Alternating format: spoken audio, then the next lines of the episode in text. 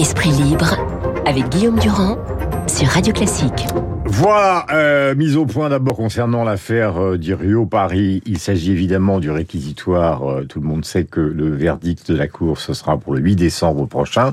Donc il faut être extrêmement précis. Voilà ce qui est fait. Pas mal de réactions à l'entretien euh, que nous avons eu brièvement avec Brigitte Bardot avec cette affaire dans le Cantal. Une foire chevaline avec la fondation qui l'a filmée.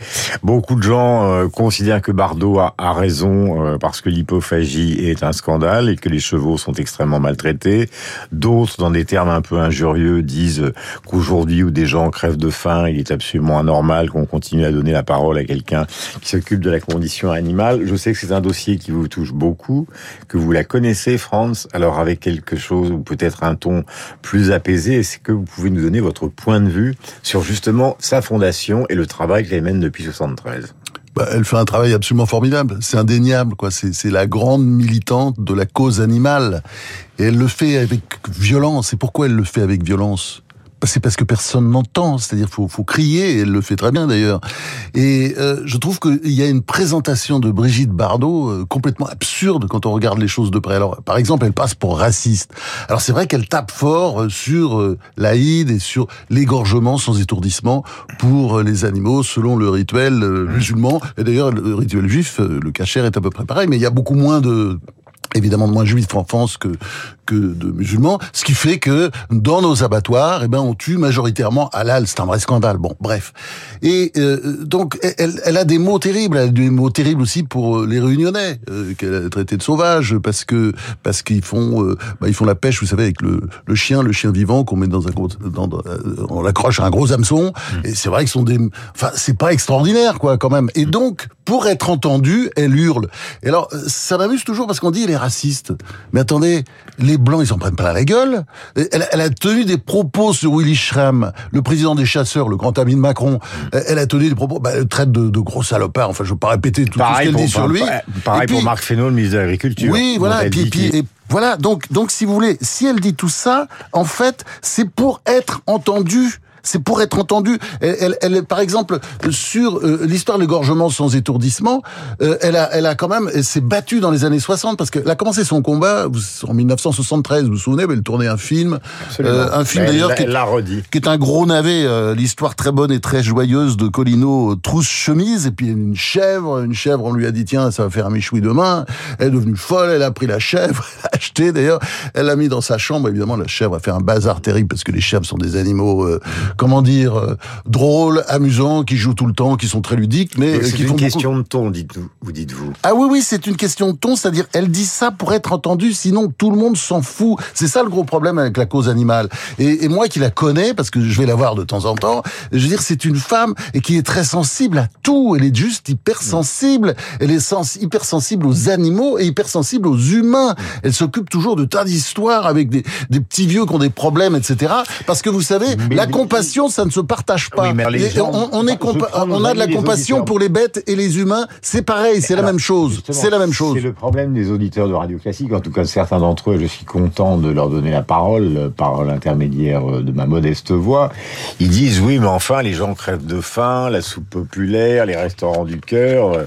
Comment se fait-il qu'on s'intéresse à la souffrance animale alors que l'homme souffre? En fait, c'est ça, c'est aussi là. Évidemment que l'homme souffre. Enfin, attendez, c'est absolument indéniable. Elle est la première à s'en occuper. Elle ne s'en vante pas. Mais je peux vous dire, elle passe au téléphone, souvent du temps au téléphone pour aider des gens. Elle fait ça toute la journée, mmh. du matin au soir. Et c'est pour ça d'ailleurs qu'elle est toujours aussi vivante, aussi drôle. Et, et je pense que ce sont ses colères qui la font vivre. Mais si elle est en colère, c'est aussi parce que c'est le seul moyen de se faire entendre. Vous savez, la cause animale. Moi, ça fait longtemps que je suis dedans, que je travaille dessus. Je vois bien, tout le monde s'en fout. Quand vous dites, par exemple, euh, l'égorgement sans étourdissement dans les abattoirs, c'est quand même une régression. Aujourd'hui, la moitié des bêtes, des bovins, des 1, des 1 milliard 100 millions de bêtes que nous tuons, et, et, la moitié à peu près est tuée comme ça, c'est juste atroce. C'est 20 minutes, vous savez, une vache qu'on saigne dans, euh, sans la, sans l'étourdir. C'est 20 minutes de souffrance atroce. Enfin, ça peut aller jusqu'à 20 minutes. Enfin, heureusement, elle perd conscience avant. Mais ça peut être très long. Je parle pas des veaux, parce que comme, comme il y a, y a, un système... Il faut dire, pour employer des mots euh, euh,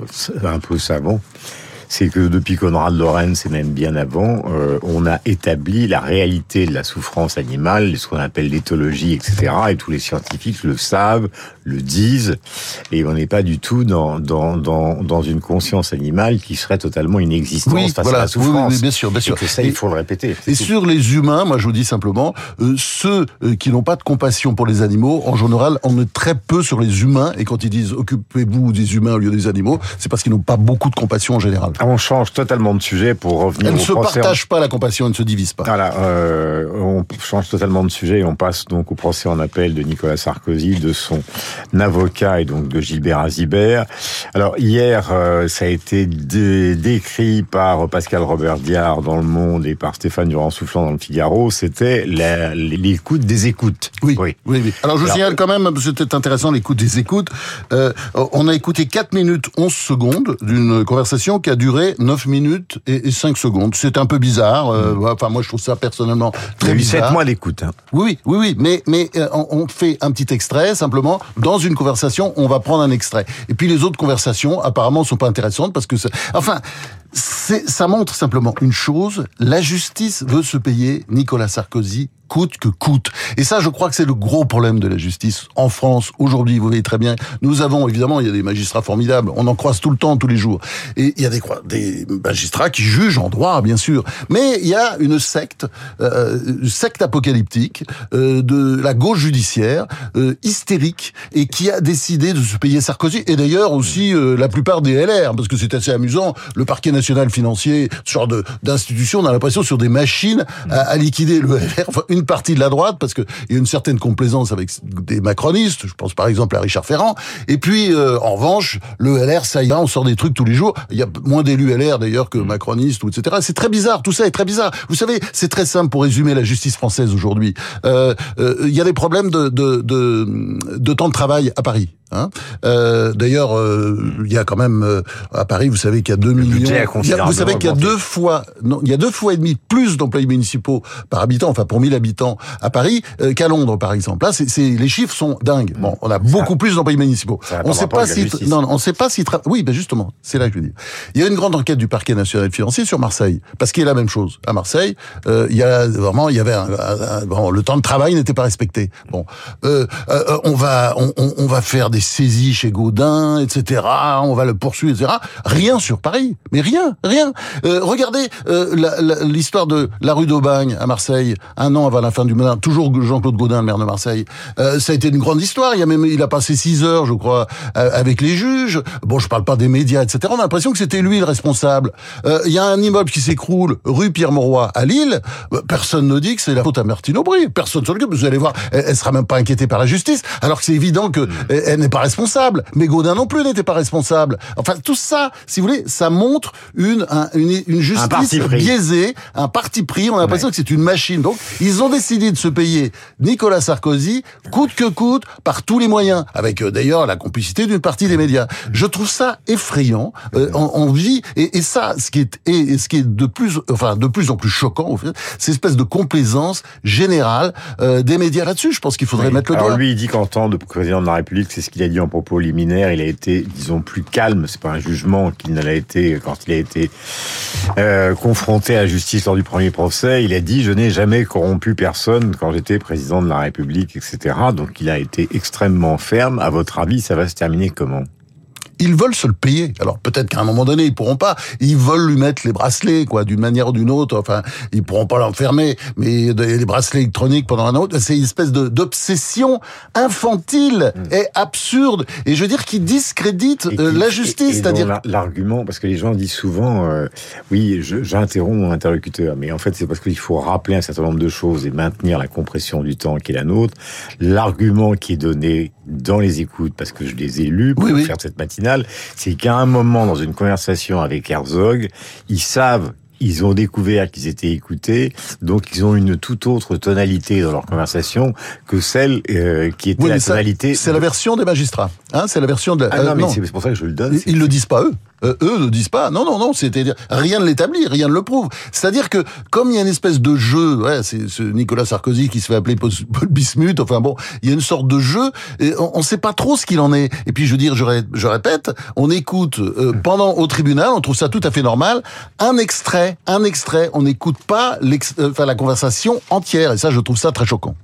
Euh, Annie Arnaud, donc dans tous les journaux, j'écrirai pour venger Marat. C'est le discours du prix Nobel de littérature qui sera donc euh, euh prononcé, euh, vous le savez, euh, samedi. Le désir de me servir du jeu, elle insiste beaucoup, et je m'éloignais de plus en plus chaque jour de l'écriture. Sous-entendu, évidemment, l'écriture dans sa sophistication est une affaire bourgeoise. Il fallait trouver une autre manière d'écrire. C'est en gros le contenu de son discours. Mais vous vouliez terminer en parlant très brièvement, car autrement notre ami réalisateur euh, va être mécontent. Ah, on, a euh, sur Aragon, on a déjà fini sur Aragon, puisque je lisais tout à l'heure un poème. Euh, vous avez une petite... Ah bah oui, moi aussi. Enfin, il y a, y a le plus grand poème d'Aragon à mes yeux, c'est un poème qui me fait toujours euh, pleurer. Je peut-être 40 ans de sa disparition. C'est un poème inouï. C'est notre grand poète national. Écoutez ça, 5 minutes, 5 minutes. Allez, on y va très vite. Laissez venir cette mer haute et lente. Laissez grandir en vous comme une plante. Ce doux bonheur facilement brisé. Laissez la force aboutir au baiser. Laissez former le chant dans votre bouche. La main frémir de la main qui la touche. Et regardez dans vos miroirs brisés. Lever en vous la jeunesse du blé. En quelle année où sommes-nous, mon âme? Tout peut changer, mais non l'homme et la femme. Tout peut changer de sens et de nature. Le bien, le mal, les lampes, les voitures. Même le ciel au-dessus des maisons. Tout peut changer de rime et de raison. Rien n'est plus ce qu'aujourd'hui nous sommes. Tout peut changer, mais non la femme et l'homme. Voilà, ce n'est qu'un extrait de, peut-être son plus beau poème, c'est dans le recueil Les Poètes. Voilà, Louis Aragon, qui fut donc euh, l'enfant naturel d'un préfet de police, on le sait, et qui a eu un destin particulier. un génie français, stalinien. Bon, mais voilà, mais il y a l'homme et puis euh, et puis il y a l'écrivain, il y a le poète. Je crains que cette euh, dichotomie entre l'homme et son œuvre soit à peu près la caractéristique de l'humanité dans son ensemble. Il est 8h57 minutes.